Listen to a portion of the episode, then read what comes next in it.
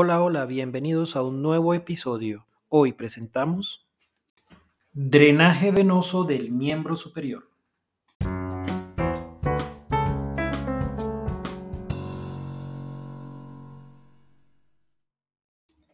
El drenaje del miembro, del miembro superior inicia, recordemos, de distal hacia proximal, porque el flujo de la sangre venosa va obviamente hacia el corazón. Entonces, recordemos que existen dos sistemas venosos en el miembro superior, el profundo y el superficial.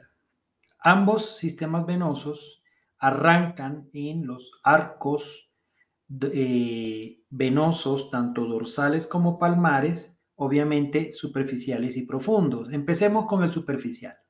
Todo arranca con los dedos, con, las eh, venas digitales que van a drenar hacia los arcos dorsales y los arcos palmares superficiales.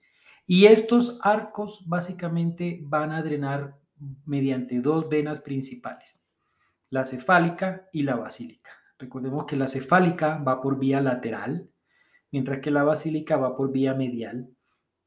Y estas dos venas van a pasar por el antebrazo y luego cruzan por la fosa cubital hacia el brazo.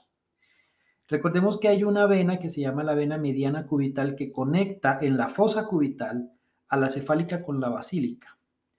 Luego entonces estas, tanto la cefálica como la basílica van a drenar hacia la vena axilar que se encuentra por supuesto en la zona axilar y que ya hace parte del sistema profundo de las venas del miembro superior.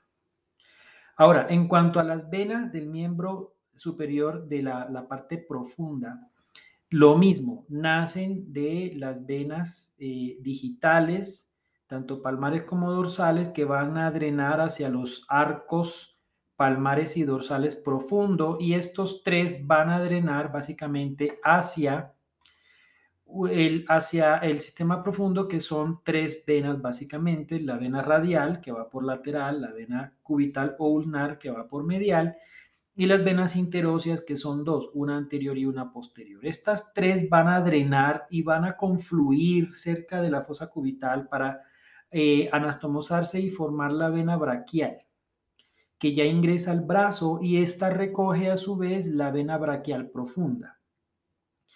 Esta vena braquial profunda entonces se une a la braquial y la braquial al cruzar el límite del músculo teres mayor va a cambiar de nombre y se va a llamar la vena axilar.